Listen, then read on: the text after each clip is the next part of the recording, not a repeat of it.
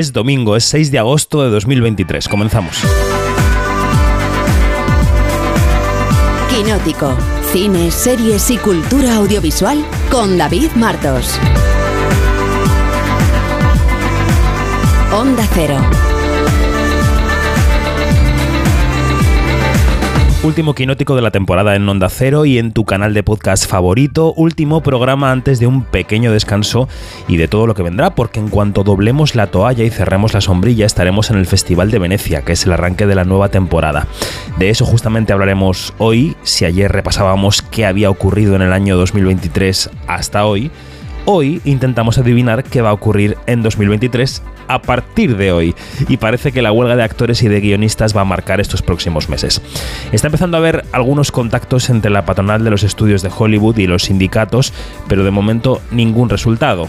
Cómo va a afectar el paro a los festivales, a los estrenos, a la temporada de premios, qué va a ser noticia en otoño, qué películas van lanzadas ya hacia los Oscar y hacia los Goya.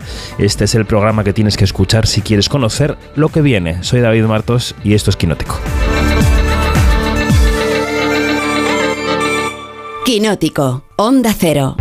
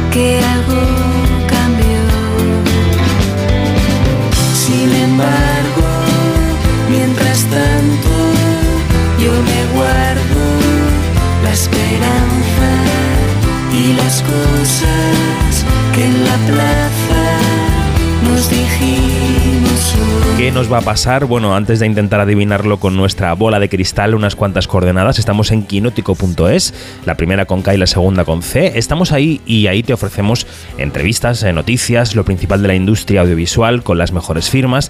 Ahí puedes escuchar otros podcasts sobre clásicos, sobre festivales y sobre todo puedes eh, conocer cómo suscribirte, porque en Quinótico creemos que el futuro de los medios de calidad es que estén sustentados por sus lectoras y sus lectores. Todo esto te lo contamos también en nuestras redes sociales. Somos Quinótico en Twitter, en Instagram, en Facebook, en TikTok, en LinkedIn, en todas partes. Así que ahora sí, vamos con las previsiones del otoño, vamos con el observatorio. Quinótico, Observatorio en Bremen.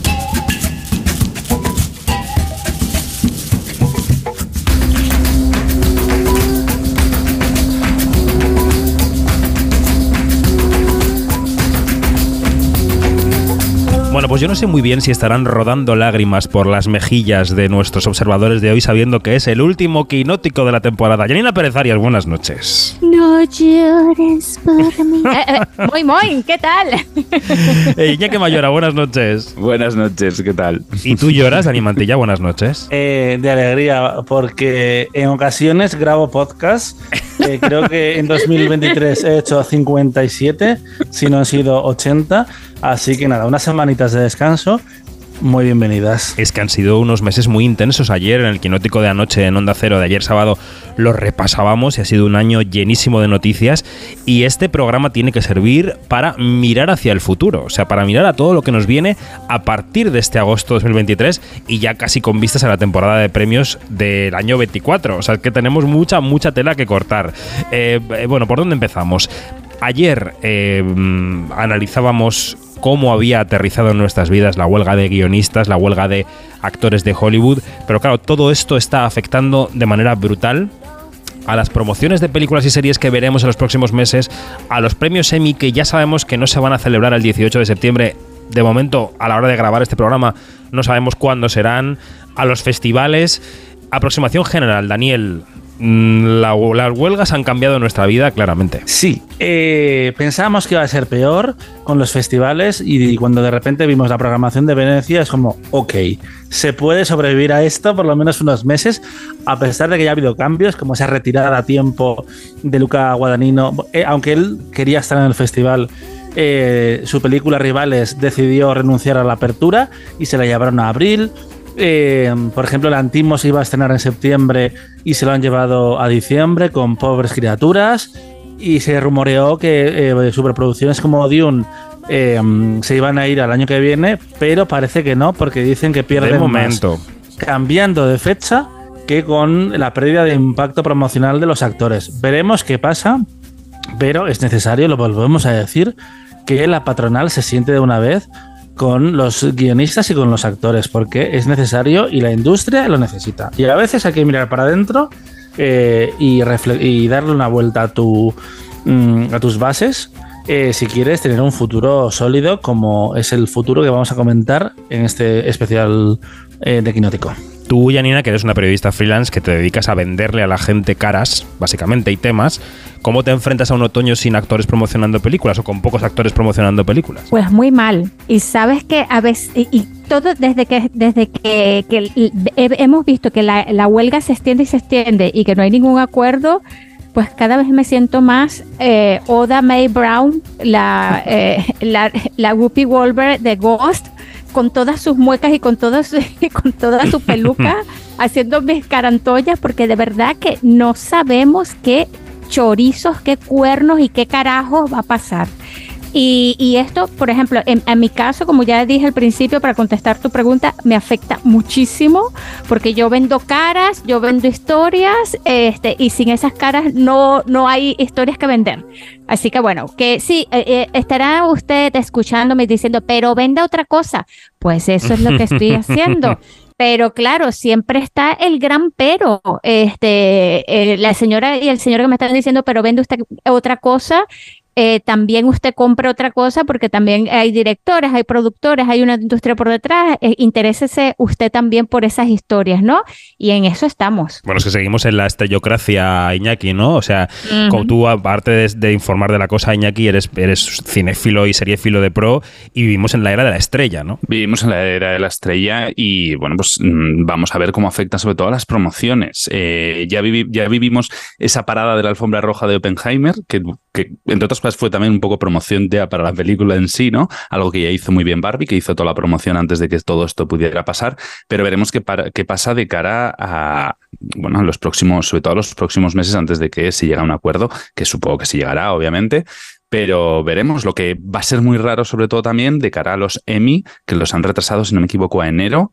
Eh, bueno, que no hay fecha. Todavía no hay fecha. No, hay fecha, ¿no? Bueno, pero va a ser dentro de, de unas, de unos cuantos meses. Es que va a haber series que estén lanzando, ya, ya hayan lanzado sus nuevas temporadas Sí. enteras mm, y que están nominadas de las anteriores. Yo me est- estoy pensando ahora, por ejemplo, en The Crown, que acaba en, en noviembre en principio y están nominados los de la quinta temporada. Entonces va a ser como una cosa muy rara, ¿no? También eh, esos cambios. Veremos cómo, cómo afectan también. Bueno, centrémonos en lo que llega eh, ya en tres semanas a la vuelta de las vacaciones, que es el Festival de Venecia, que dio a conocer en julio su programación y que, Dani, estamos de acuerdo en que es una programación muy rotunda en la que vamos a encontrar muchas de las películas más esperadas del año. Eh, ¿qué- ¿Qué pinta tiene Venecia en este punto a tres semanas de montarnos en la góndola? Realmente eh, tú ves la lista de 23 películas que se van a ver en el festival y ves 15 títulos que son impresionantes y que estarían también en, en el, line-up de Cannes, que muchas veces se dice que, y es parcialmente cierto, que Venecia se ha vendido a Hollywood y a Netflix por esa mm, guerra que tiene con eh, la plataforma de streaming con Cannes. Y es verdad, pero es que este año tenemos una lista de nombres que es impresionante. Bradley Cooper, Sofía Coppola, eh, Ava DuVernay, David Fincher, Mateo Garrone, Michelle Franco, Hamaguchi, Lantimos, eh, Pablo Larraín, Michael Mann, eh, es alucinante realmente. Eh, Sí. Y además una cosecha muy variada, que va a haber mucho cine italiano, pero mm, las principales potencias eh, cinematográficas, menos la española, van a estar ahí en competición. Le voy a preguntar ahora a Janina qué le parece lo que viene de Venecia, pero antes escuchamos a Alberto Barbera, que en la rueda de prensa de presentación de Venecia decía, los cambios han sido, los cambios digo, impuestos por la huelga, han sido mínimos. Eh, devo dire che per fortuna eh, l'impatto, le conseguenze dello sciopero eh, degli attori eh, è stato è, è molto modesto sulla, sulla mostra. In realtà l'unico film che abbiamo come dire, perso eh, rispetto al, a quello che pensavamo è il film d'apertura. Y decía aquello de no somos un festival autárquico, que ya lo dijo en la pandemia. Usó esa misma línea para decir que Venecia no se cerraba al mundo a pesar de las restricciones.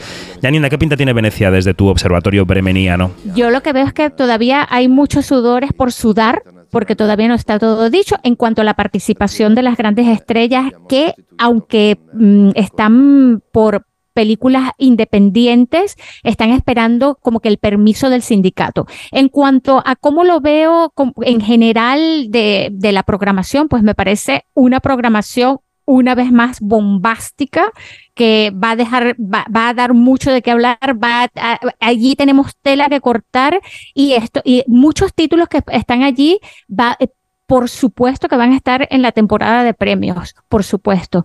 Veo muy magra, por otra parte, la participación latinoamericana hasta ahora, aunque tenemos dos títulos en competición, eh, que son los de Larraín y Michel Franco, eh, aunque el de Michel Franco es en inglés, inglés. pero de todas maneras, eh, Michel Franco es un mexicano y es una producción mexicana.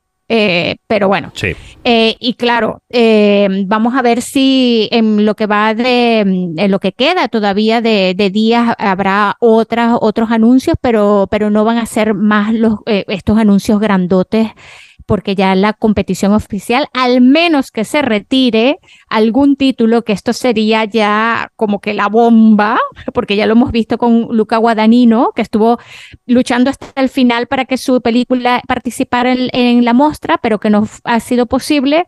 Pues a ver, si se produce un cambio a última hora, pues a ver qué otro título entra, ¿no? Pues Quinótico estará en Venecia con este trío La La La al frente, Mantilla, Pérez Arias y Martos, haciendo podcast diarios y otra serie de cosas para felicidad de Iñaki Mayora y su cinta del gimnasio. Eh, después llegará Por Toronto, ejemplo. Toronto que abrirá con la nueva película de Miyazaki. Allí mandaremos a Mariona Borrul para que nos cuente cosas desde Toronto. Y después llegará eh, San Sebastián. En la presentación en la Academia de Cine de Madrid del Cine Español de San Sebastián, José Luis Rebordinos le preguntábamos si él sentía zozobra por la huelga de actores y nos respondía esto. No me genera ninguna zozobra. Y te digo por qué. Porque como no puedo hacer nada, no me preocupo de ello para nada. Yo tengo la esperanza que no llega septiembre. El medio está Telluraiz, está Toronto, está Venecia. Entonces yo tengo la esperanza de que se desconvoque antes del festival. Si no se despongo- desconvoca, pues será muy duro. Será muy duro porque en estos momentos tenemos ya unos cuantos actores y actrices norteamericanos confirmados en el festival. Algunos hasta con sus billetes cerrados. Claro, decía, yo no siento zozobra por algo que no puedo controlar, pero la presencia del premio Donostia Javier Bardem peligra, la presencia de otro Donostia que han ofrecido a una actriz peligra, la presencia de una presidenta de jurado que habían ofrecido a una actriz esa presidencia también peligra. Yo no sé, Dani, si la zozobra no va a llegar o ha llegado ya al Cursal. Ah, La entrevista era muy reveladora porque eh, José Luis empezaba diciendo eso y de repente eh, enumeraba todo lo que podía pasar. Y se Y acordaba claro, de los billetes sería- de avión que habían comprado. un verdadero drama, efectivamente. Eh, mm, lo bueno es que muchas películas son independientes y en, y en principio eso va a poder pasar eh, el filtro de- del sindicato SAG-AFTRA. Estuve leyendo el otro día que los homenajes a una carrera también deberían de ser eh, mm, factibles en este otoño tan atípico que se viene. Otra cosa es que un actor decida um, no aparecer. En, en el sentido Es que eso de. es muy que clave, quiero- Dani. Muy clave. Claro.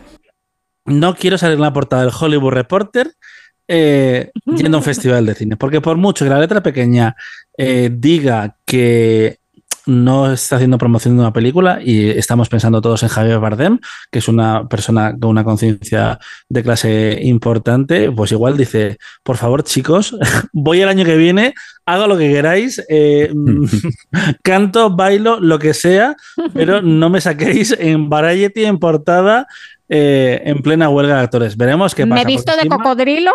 Exacto. En este caso, él es el, la imagen del festival, así que sería eh, muy impactante que no fuera al, al, festival, pero va a haber que esperar porque es pronto todavía. Los, esos permisos se han pedido, pero ahora mismo es cierto que el sindicato tiene otras prioridades y es natural. Lo primero que han hecho, eh, la primera luz verde que han dado es a 39 producciones independientes.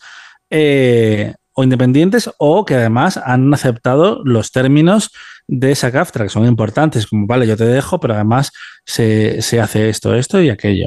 Mm. Eh, se están dando pasos, pero todavía es pronto. Bueno, para pasar al siguiente asunto, voy a citar las películas españolas de mayor entidad que veremos en San Sebastián. Isabel Cochet estará con Un Amor, que no sabíamos si iría a Venecia, pero al final ha ido a San Sebastián, competirá por la Concha de Oro. Hayone Camborda por su nueva película Ocorno. Isabel Erguera por una película de animación que se llama El sueño de la sultana. Y luego fuera de concurso se verán dispararon al pianista de Mariscal y Trueba, que también se jugó con la idea de que pudiera estar en Venecia, la serie de los Javis, la Mesías, que irá a Velódromo, y también la serie de, Berto Romero, El otro lado.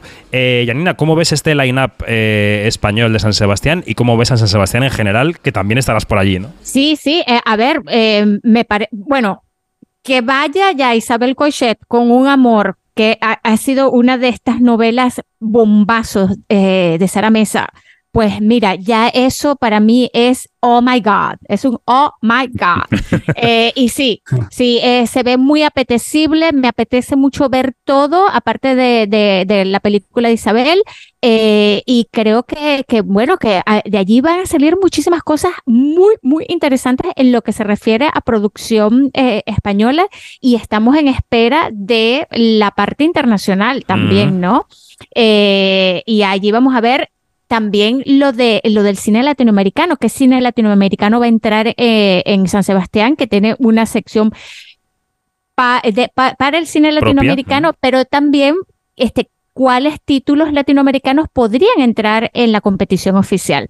Estoy muy, muy curiosa. Efectivamente. Bueno, ayer le preguntaba yo a Iñaki Mayora cuáles eran sus películas del año hasta ahora de cine español y claro, combinando esos nombres con los nombres que estamos dando ahora, que van a estar en Venecia. Por ejemplo, en Venecia estará La Sociedad de la Nieve de, de J. Bayona, que será la película de clausura del festival. También estará eh, la película de Víctor Iriarte, sobre todo de noche, La Jornada de los Autores, que es también otra de las películas cuidadas del año con eh, Lola Dueñas y con Ana Torrent. En fin, mezclando todo esto con lo de ayer, Iñaki vamos a hacer un poquito de prospección sobre la temporada española de premios. Eh, también luego, dentro de un rato, escucharemos la entrevista con Icha Soarana, la directora de Las Chicas Están Bien, eh, que también se está en el 25 de agosto y también está en la mele del cine español del año. Eh, Iñaki, ¿qué ves en tu bola de cristal? Eh, la competición, por ejemplo, por mejor película de este año, ¿qué cosas están ya sonando? A ver, está claro que 20.000 mm, especies de abejas es mm, sin duda la clara favorita ahora mismo. Si no, corregidme, pero vamos, yo creo que es la que más posibilidades tiene, pero también es verdad que yo creo que hasta el momento, eh, yo creo que faltan muchas cosas por ver eh, que pueden ser muy interesantes en lo que queda de año. Seguramente que hay alguna sorpresa y, que, bueno, pues mm, películas que, de las que incluso todavía no hayamos hablado muchísimo, pero vamos, yo creo que ahora mismo eh, 20.000 especies de abejas es, diría, la película con, con más opciones para mí. Vamos a ver te veo, muy tímido. te veo muy tímido. David, te voy a dar un quinteto, ¿vale? En agosto te voy a Venga, dale. Y revisamos en enero eh, a ver qué pasa. Dani se moja. ¿eh? Dani se moja. Venga. Las nominadas son de este año van a ser 20.000 especies de abejas, eh, La Sociedad de la Nieve, Un Amor, Cerrar los ojos y Robot Dreams. Esa es mi apuesta ahora mismo. Tengo dudas con un par de. Claro, pero yo solo he visto una. Por diferentes. pero a ver, eh, mm, llevo 30 años pronosticando Oscars, bueno, eh, 20 años pronosticando Dani, no te Oscars, tires a la piscina, no llevas 30 años ni de Eh, broma. no viendo, no viendo las películas hasta enero, ¿vale? Eh, esto, esto va en instinto muchas veces, en lo que has visto, en lo que sabes Mm. Y en lo que ah, em, sabes y no puedes contar, que esto también a veces eh, pasa un poco Uh. en la industria. Pero vaya, no, no, no, ese es mi quinteto pues, por diferentes razones. Luego o sea que tú dices que va a haber dos películas dirigidas por mujeres, tres por hombres y una de ellas de animación. Ese es tu quinteto eh, para Lo los Robot Dreams es un poco eh, arriesgado porque ellos tienen, en- los animadores tienen su categoría, pero todavía no han dado el salto a mejor película y después de estar en, en Cannes y haber gustado tanto y Pablo Berger es un viejo conocido de la academia que ya ganó con Blanca Nieves, pues igual, igual que fue el primer eh, director eh, en llevarle a los Goya una película muda, ¿por qué no una de, ani- de animación? Es Bueno. que te digo, lo de Robot Dream es un, un pelotazo, porque, o sea, en, en sentido positivo, ¿no? Porque yo, yo todavía no he visto la película, pero yo no he leído nada en contra. O sea, es una película La que es magnífica. gusta, que gusta a todo el mundo. Y eso es, e- ese consenso generalizado es una cosa que traspasa el Mm. hecho de que sea una película de animación. O sea, eh, eh, de verdad que, que- que hay gente que le tiene ojeriza a las películas de animación y desde aquí les digo al rincón. Eh, pero oye, eh, yo de verdad que aún no lo he visto, vuelvo y repito, pero a mí me parece que tiene muchísimas posibilidades de entrar en ese cuadro de honor Mm. que estamos hablando ya como del mismo universo, pero bueno. Vamos a contar a los oyentes y a las oyentes que del 29 de agosto al 5 de septiembre los académicos y académicas de la Academia de Cine van a votar la terna de películas que luego decidirán cuál mandamos a los Oscar, ¿no? Entonces, Dani, ya que estás eh, con el turbante puesto y eres tan oráculo, brujita, Dale, venga. Claro, eh, ¿cómo se coordina esto? Esta lista de cinco películas, de estas cinco, digamos, salen las tres que serán la terna, según tú. Mira, esta ya me has pillado más, ¿eh? porque eh, me veo más cómodo eh, avanzando las cinco que van a los Goya que las tres que van a los Oscar.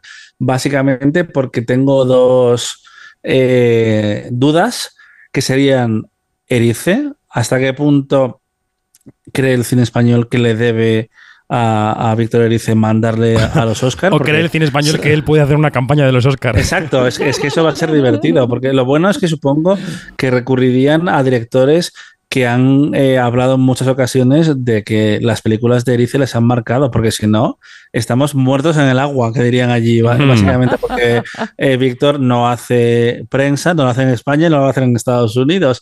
Eso por un lado. Y por otro, la, la incógnita que me viene es Robot Dreams, porque eh, nunca hemos mandado animación, aunque Buñuel en el paraíso de las en el laberinto o o en el paraíso de las tortugas. ¿Cuál es de los dos? Bueno, Buñuel en el laberinto de las tortugas.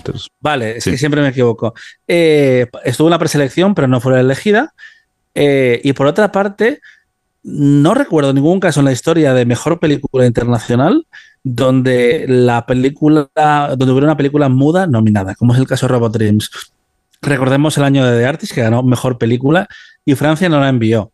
Decían que era porque Estados Unidos había. ¿Qué pasó con eh, Blancanieves? ¿Podemos recordar qué pasó con Blancanieves y producción. España?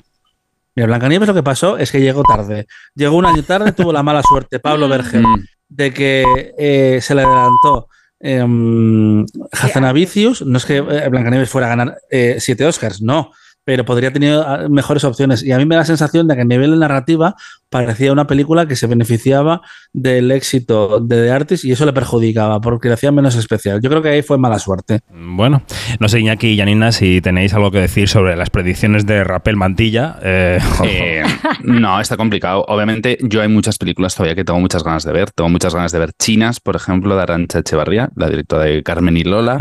Eh, no nos olvidemos de Paula Ortiz, que vuelve Paula Ortiz con, con Teresa, que bueno, pues esta película con Blanca De, protagonista y que bueno, que puede ser bastante interesante. Y luego, eh, sobre todo de noche, la nueva película de Víctor Iriarte, que bueno, que también pinta, pinta bastante bien, aparte de todas las que habéis dicho, pues yo Mama Cruz no la he visto y tengo muchísimas ganas de verla. Entonces, bueno, y Criatura, que tampoco la he visto, de Elena Martín, que bueno, que que funciona muy bien en Cannes. Es verdad que Criatura está ahí también en la melee, evidentemente, que Mama Cruz está ahí, aunque igual puede ser más un premio interpretativo o una candidatura interpretativa eh, Igual para su Matria. protagonista, efectivamente, como Matria. Pero que Teresa, que será una de las películas fuertes del año, sin duda, de cara a los Goya, yo creo que no están haciendo la carrera de los Oscar por razones que no sé muy bien cuáles son, pero creo que está un poco volcada hacia el año que viene. Eh, Janina, te voy a pedir aproximaciones también a los premios actorales, ¿no? ¿Quién te puede sonar en la cabeza como candidato al Goya Mejor Actor, candidato al Goya Mejor Actriz? ¿Alguna interpretación del año que tengas en la cabeza de estas pelis que estamos nombrando? Uy, uy, uy, uy, uy. Con bala.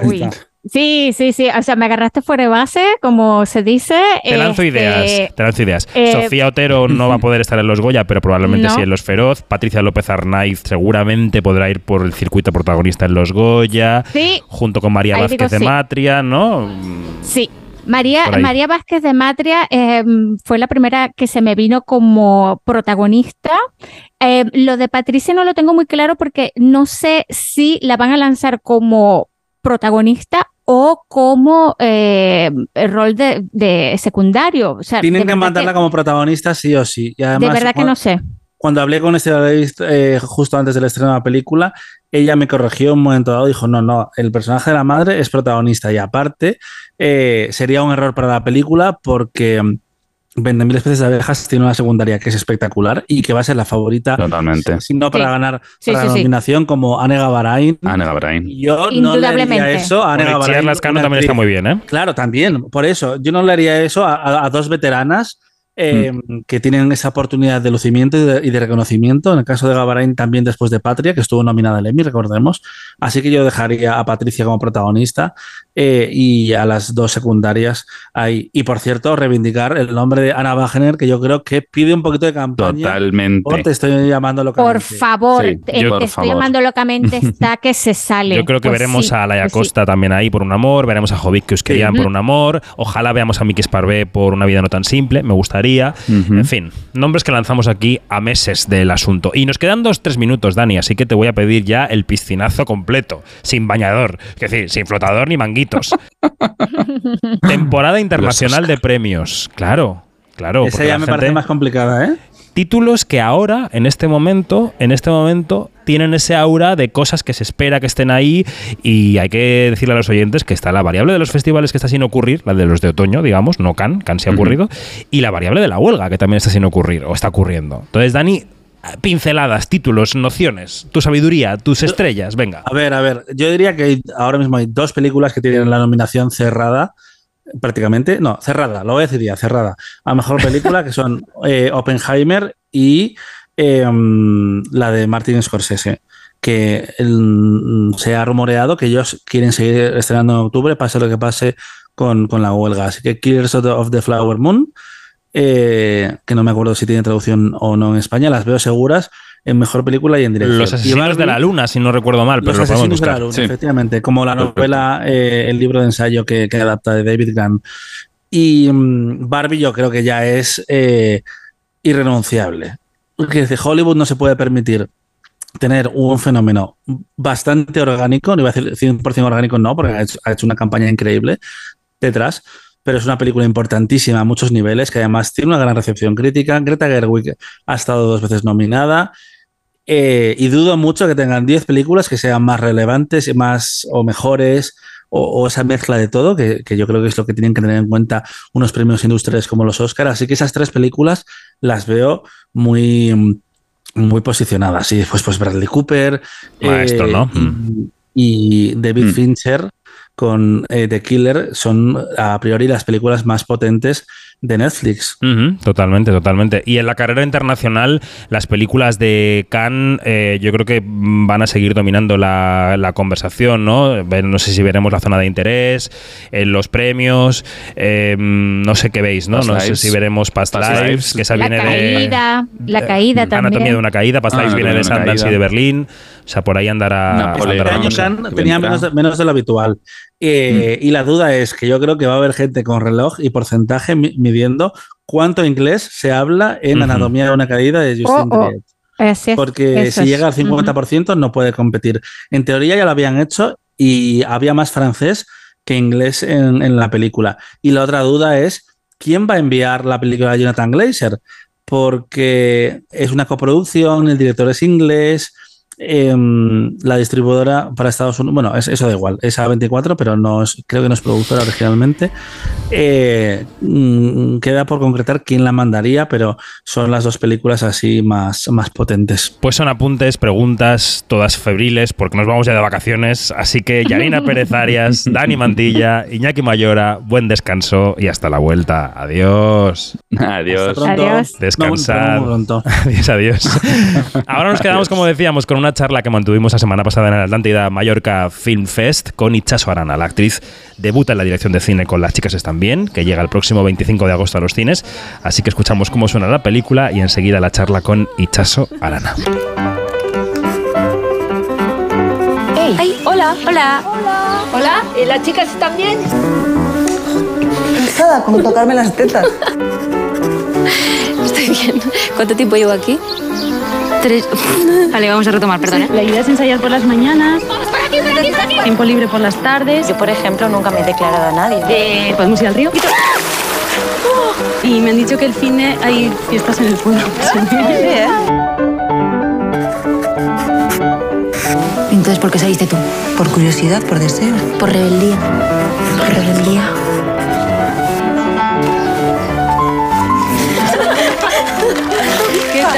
Pensaba que no sentías nada. ¿A ti también te pasa? No. Sí. No. Sí. No. Sí. No. Sí. No. Sí. Sí.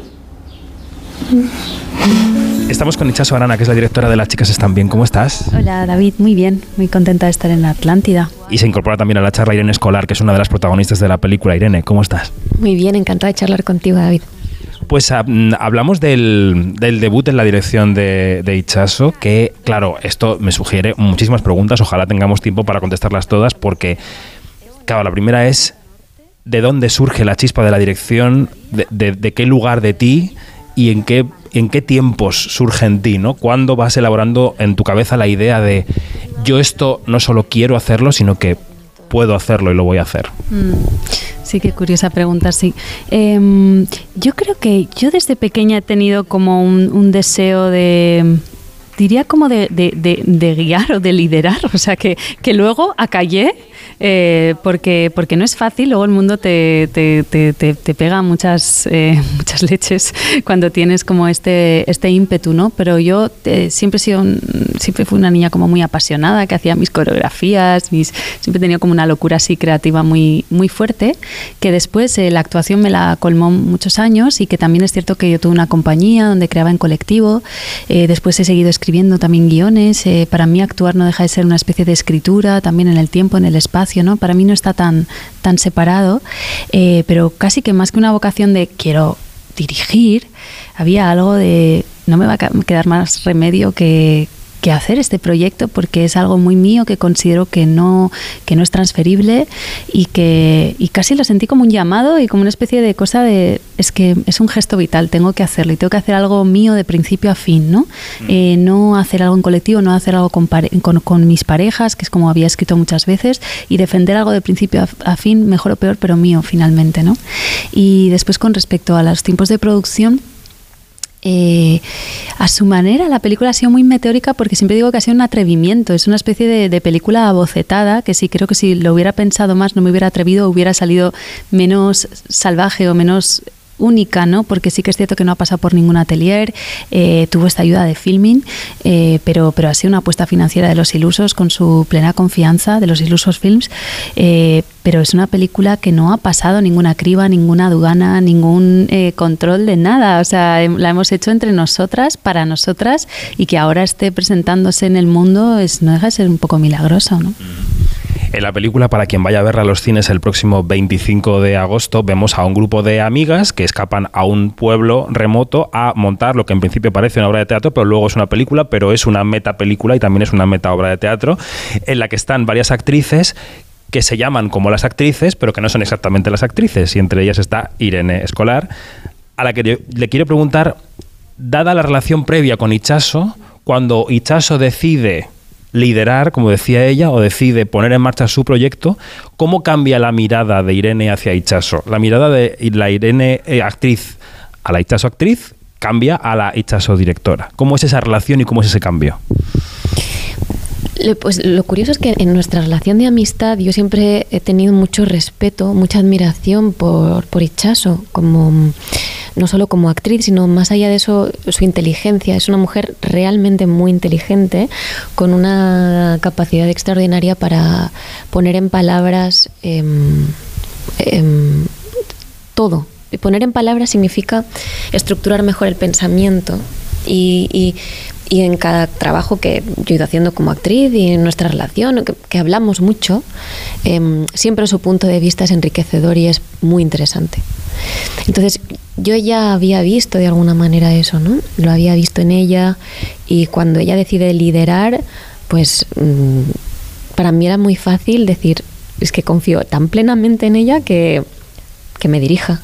O sea, estoy deseando que me dirija y poder explorar cosas nuevas y de hecho es de las veces que mejor me han dirigido nunca, aparte de haber hecho un regalo muy bonito a todas nosotras, pero yo hablo por mí como preguntándome qué es lo que quieres poder mostrar en pantalla que no has hecho hasta ahora eh, y tener una conversación sobre eso, habiendo habiendo podido hablar otras veces, pues que pocas veces puedo enseñar mi parte más juguetona, más lúdica, más cómica y que ella conoce porque sí que forma parte de mí, entonces me permite en esta película explorar todo eso que aunque sí seamos nosotras, no somos nosotras, yo también estoy construyendo un personaje de alguna manera o sacando cosas de mí que no que no son tan evidentes. Y para eso necesitas la mano, o sea, necesitas que alguien te acompañe en eso. Y era muy fácil en el rodaje porque como la confianza era tan plena eh, y ella va al matiz mm, tan preciso mm, y se, se genera un entendimiento donde dices, sí, sí, es que sé perfectamente lo que me está pidiendo y de qué manera me está llevando allí, a mí me interesa muchísimo, entonces vamos a hacerlo. Así que parece muy fácil, pero en realidad hay mm, bastante o sea, es, es difícil llegar a hacer muchas de las cosas que hacemos ahí. Eh, los planos son largos, son arriesgados, porque normalmente no puedes ver a dos actrices o dos actores durante mucho rato sin montaje, más en el momento que estamos ahora, sosteniendo ese, esa situación, ese plano, esos tempos, eso, ese ritmo. Y, y ahí necesitas eh, que, que alguien de fuera esté contigo y poder confiar en eso. O sea que, que respondiendo más concretamente a tu pregunta, pues desde el, respeto y la admiración y la confianza plena. Bueno, los planos son largos y son súper minuciosos. O sea, se nota que está estudiadísimo todo, que está medido al milímetro.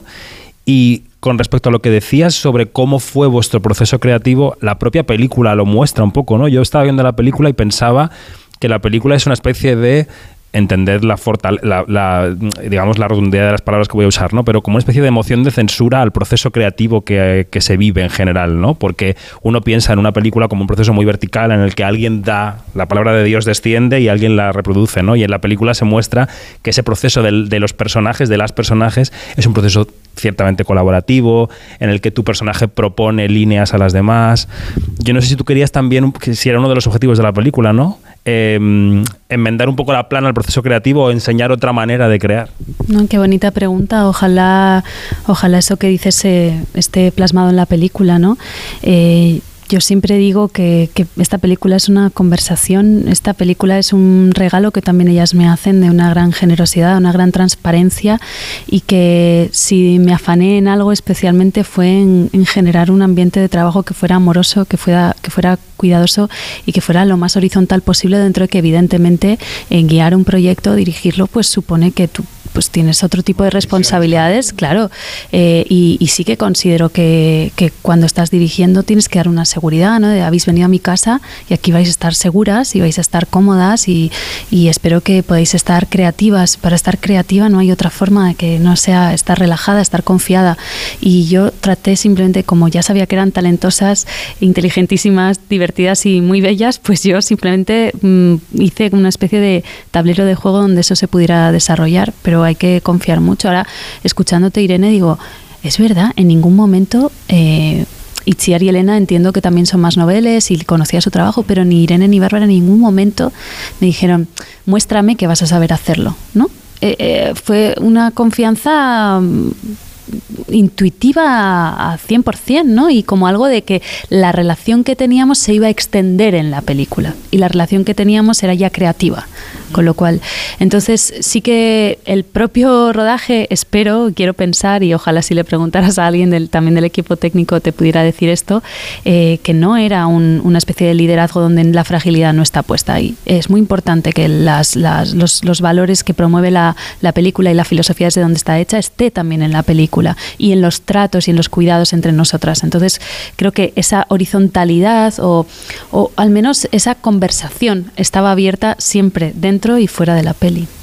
Quiero ir un poco más a la técnica. ¿Cómo era la Hichazo directora en el set? Sabes que hay muchos tipos de directores, los directores que, ensayan, los que no ensayan, los que eh, dan indicaciones durante las tomas, los que no, los que dejan hacer, los que mm, los colaborativos, las colaborativas. ¿Cómo era? ¿Cómo es la Hichazo directora? Muy intuitiva y muy, muy generosa. Eh, al final Lichaso también viene del mundo del teatro, ella ha dirigido eh, muchas piezas anteriormente, o sea, esto no era su primera dirección, entonces em, conoce muy bien a los actores, ella también es actriz obviamente, entonces hay un conocimiento sobre, sobre nuestro oficio muy interesante, muy profundo, porque lo ha transitado y lo transita, evidentemente. Entonces, claro, eso también marca mucho la diferencia. Lo primero que hace es, como decía ella antes, generar un clima en el, set que no es nada habitual y puede parecer una absurdez, pero es que no lo es. Generar un clima de, relajación, de, lúdico mm, y a la vez también mm, hay algo espiritual debe haberlo, debe haber, generarse una especie de liturgia, porque, porque sí, porque tiene que ocurrir y es muy importante que eso pase antes de rodar y no es, es importante porque nunca va a ser lo mismo, estamos intentando captar vida y magia y eso tiene que generarse desde fuera, tú no lo puedes hacer sola como intérprete, entonces aquí era muy fácil llegar porque eso ya estaba hecho y como te pasa tantas veces que vas a, a los sets de rodaje y es que esto no está ocurriendo para nada. Son fríos clínicos casi. Son fríos, hay mucho desconocimiento sobre el trabajo actoral, mucho, mucho mucho miedo a enfrentarse a los actores también, entonces ese medio lleva como cierta soberbia en muchos directores. Eh, que te dejan como, eh, como que te ven como un ente extraño y en realidad lo que comprobamos es que es mucho más fácil, solo hay que tener la capacidad y la sensibilidad para saber qué es lo que tienes que generar. Y no significa no tener autoridad, es transformar de qué manera se tiene autoridad. La autoridad que tenemos aprendida no tiene por qué ser así. Y creo que no es una cuestión de algo femenino o masculino, creo que tiene que ver con una sensibilidad y con entender la autoridad. Había autoridad, evidentemente ella era la que estaba al mando. Y nosotras estábamos allí para lo que ella proponía. Pero como lo que ella proponía era coherente, es que no había ningún problema. Y luego también pues nos conoce mucho, a mí sobre a mí mucho, porque somos muy amigas, entonces y hemos trabajado juntas, habíamos hecho tenéis que venir a verla y también habíamos coincidido en otra serie, en Dime quién soy, que es otro tono, pero bueno, que hay una mirada, hay una mirada sobre el trabajo, también estás muy expuesto, es muy vulnerable, pero eh, si tienes a alguien que sabe venir y decirte, no, que esto ya lo sabes hacer, ¿por qué no pruebas esto otro? Que esto no te lo hemos visto como hay esa relación de confianza, pues tú te atreves a hacer eso y, vas con ello. Y, eso es, pues, ha sido por eso creo que estamos todas tan felices y orgullosas de haber formado parte de algo que no era solo el mensaje de la película, sino que como se estaba haciendo la película y lo que la película contaba era una cosa. Ya era el mensaje. Sí, el otro día entrevistaba aquí a Antonino Obrador, que abría el festival y también era su primera película, su ópera prima, y decía que más allá del proceso de, de los procesos que forman parte de la propia elaboración de la película, el, el mayor reto o el mayor aprendizaje había sido todo lo que rodea a hacer una película, ¿no? Todo el esquema de la financiación por un lado, de la distribución después, cómo esa película luego llega al mundo a través de una distribuidora, de los festivales. A ti toda esa parte que habías vivido de una manera quizá un poco lateral como actriz, ¿te está sorprendiendo también? O sea, ¿estás encontrando ahí un mundo que no habías conocido? ¿Te parece que, hay cosas que, que, no están funcionando bien? Porque ella también hablaba de ciertas disfunciones en el sistema. Decía, bueno, es que claro, yo hago una obra desde el amor, desde el arte y luego entra directamente en el mundo del dinero y se convierte en otra cosa, ¿no? ¿Cómo vives esa parte? Es cierto que había asistido a esa parte bastante desde cerca, también como guionista y como muy cerca de la producción. Entonces, eh, en ese sentido, la parte casi mercantil y más, más fría del asunto eh, no me ha sorprendido tanto. Eh, y la parte de distribución. Pero sí que es cierto que es que tengo unos productores y unos socios de camino excepcionales. Con Elástica Films la, la conversación es es que es superhumana, muy comprensible, es gente que evidentemente quiere que la película finalmente se, se, vea y se vea lo más posible de la forma, de la mejor forma posible y servir la peli en cuantos más lugares mejor pero es que la película sí que ha imantado una sensibilidad y unos socios de, y unas socias de, camino que, que, de alguna manera vibraban con la película. Entonces no, no he tenido que sentir que me tenía que pervertir en este proceso. Hablamos dentro de un año y veremos cómo es la cosa, pero de, primeras hasta ahora que ya creo que ya está bastante avanzado el proceso, la verdad es que he sentido como mucha coherencia. Y es verdad que la coherencia se busca, no es que viene a ti. Eh, y hay que decidirlo. Y a veces sí hay que quedarse más pequeñito y menos días de rodaje y menos dinero, pero quiero hacerlo en este momento porque ahora estamos en el momento vital de hacerlo, se hace. Es una película posibilista, es una película a una escala muy humana y entonces evidentemente hay renuncias, eh, evidentemente hay límites, pero es como decir, vale, pero estos son mis límites, estos son los límites que yo decido. Con estos puedo y con estos otros no. Yo creo que es una película muy humilde y al mismo tiempo muy ambiciosa, pero está colocado la ambición y la humildad en lugares que yo sentía que me, que me eran propios, que yo podía defender. ¿no? Y luego es verdad que a nivel de producción he tenido un, un proceso muy dulce dentro de que tenía muy poquito dinero y muy pocos días de rodaje, pero para mí ha sido muy dulce porque ha sido lo suficiente para sentir que yo reunía el valor para poder hacerla. Decía, bueno, esto es casa, yo esto siento que lo puedo manejar. Si me hubiera puesto súper ambiciosa, esperado cuatro años a rodar una película como normalmente se hace en un cine más industrial, ni siquiera tiene que ser de alto presupuesto, una peli de bajo presupuesto, que, eh, pero estamos por debajo de eso, es, es, otra, es otro tipo de producción, pues a lo mejor de tanto pensarlo y tanto toquitear el guion, pues hubiera salido otra, otra película. No sé si mejor o peor, pero otra, ¿no? Ahora que hablamos de las cosas de comer, eh, el, sector al que pertenecéis o pertenecemos, si me meto en el saco, está de, de, de, desde el ámbito internacional en, un, en, una dualidad bastante interesante, que es cada vez se ven más películas y más series, cada vez la gente ve más en casa y en todas partes, y por otro lado estamos sufriendo o viviendo o asistiendo a unos conflictos laborales impresionantes de los guionistas y de los actores que están reivindicando mejores condiciones salariales en un mundo muy... Eh, eh, eh, no me sale la palabra ahora, pero que los, en el que los ricos ganan mucho dinero y, lo, y, los que no tienen nada ganan muy poco, ¿no? ¿Cómo estáis viviendo? Porque claro, si nosotros estuviéramos ahora mismo, si estuvierais sindicadas en el sindicato americano, no podríamos estar haciendo esa entrevista. Esta promoción no estaría ocurriendo. ¿Cómo estáis viviendo las reivindicaciones de los compañeros de Estados Unidos y pensáis que estas reivindicaciones, tanto de guionistas como de actores y actrices, pueden llegar a un país como España?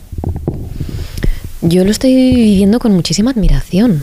Me parece que la manera de, de, sostenerse los unos a los otros, de organizarse, de, da igual, hay actores muy, muy conocidos que no tienen ninguna necesidad de hacer esto y estar dando la cara por sus compañeros y lo están haciendo. Admiro mucho esa capacidad de organización y de creer en, en sus derechos y de defenderlos. Y ojalá si esto llegara a ocurrir aquí, nosotros tuviéramos la capacidad y nos uniéramos sin miedo a defender lo que es nuestro y lo que nos merecemos, evidentemente, que es lo único, lo único que están haciendo ellos. Mm. Inchaso, ¿cómo lo ves? La, la, palabra que buscaba yo era desigualdad, que no me salía, pero... Eh, pues un poco me uno a lo que a lo que dice Irene, ¿no? Eh, creo que, que, por una parte ha habido una lucha gremial muy potente, eso no se puede negar, porque si no a veces parece que las luchas nos las inventamos ahora y no es así.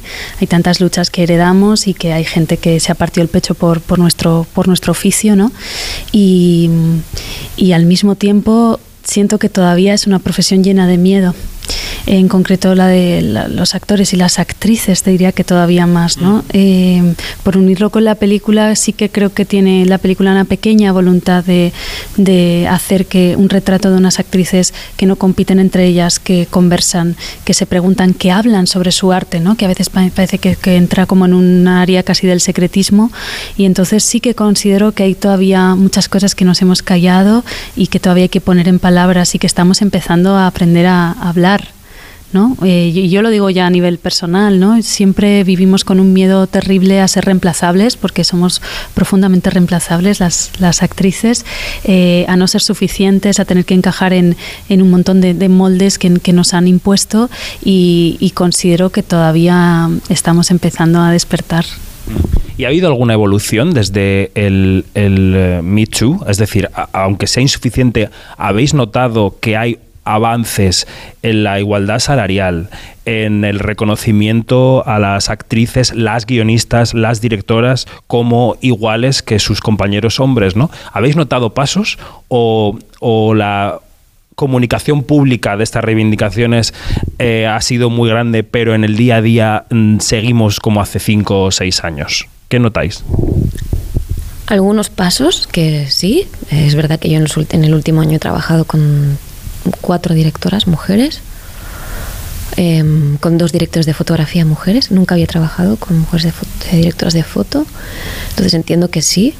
Y a la vez también he vivido en esos, en esos sets, no en el caso de las chicas también, porque como está producida por dos seres mm, extraordinarios y en la manera de producir películas de los ilusos que no tiene nada que ver con lo normal, excepto en ese caso he visto mucho cuestionamiento hacia las mujeres directoras y todavía mucho trabajo que hacer, mucho. Y creo que mm, dentro de nuestra profesión, más allá de, de eso, hay todavía, un- o sea, mm, a nivel físico las mujeres estamos sometidas a cosas muy graves. Eh, las actrices, las cosas que piden desde producción, teniendo en cuenta el momento en el que estamos y cómo se habla de ello en la prensa y no sé qué, mm, hay casos que habría que, que todavía hay que sacar a la luz. ¿También es tu impresión? No, sin, sin lugar a dudas, vamos, eh, no se puede negar que institucionalmente había una voluntad política potente estos años, eh, que el cine hecho por, por mujeres, no para mujeres, hecho por mujeres, para Tutti Limondi, eh, eh, por favor, ¿no? Dejemos de, de- de- ojalá de- pudiéramos dejar de hablar de cine hecho por mujeres, ¿no? Pero mm, porque, porque sería lo normal y ya está, ¿no? En plena igua- igualdad. Eh, pero por supuesto hay que seguir dando la batalla, ni un paso atrás y que hay tantos matices, tantos mm, tanto patriarcado intrínseco a tantas formas de, de- de pequeños gestos en la producción, en, todo, ¿no? En la propia prensa, ¿no? En tantas cosas, no es solo salarial, es que es todo, o sea, toca todos los estamentos de este trabajo y todos los procesos y hay que estar verdaderamente atentas y no tener miedo a compartirlo, aunque sea al principio en, en pequeñito, que yo siento que, que es más fácil hacerlo entre nosotras, ser escuchadas y después ver qué podemos hacer con eso, ¿no? Porque si es una a una, eh, la lucha se vuelve algo muy complicado y muy aislante, ¿no? Y muy aterrador. Bueno, pues ha sido una conversación de unos 20 minutos con Irene Escolar y con Ichaso Arana, que el 25 de agosto eh, van a poner en las pantallas una película que se llama Las chicas están bien y que desde aquí recomendamos. Así que Ichaso, Irene, muchas gracias y a por, la, por, a por lo siguiente, sea lo que sea. Claro que sí, David, que te vayan muy bien las vacaciones también y, y que estemos bien, claro que sí. Que estemos bien, por favor. Sí, muchas gracias, un placer.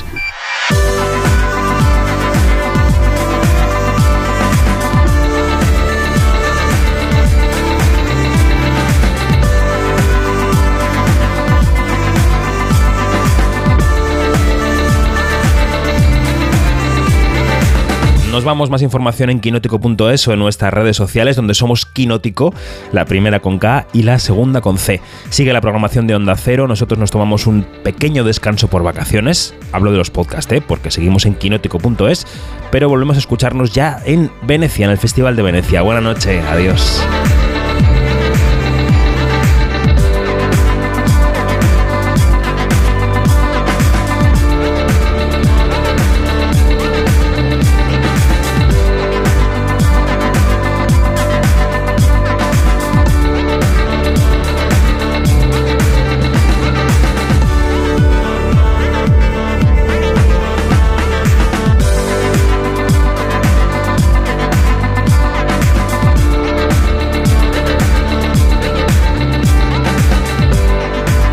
Quinótico.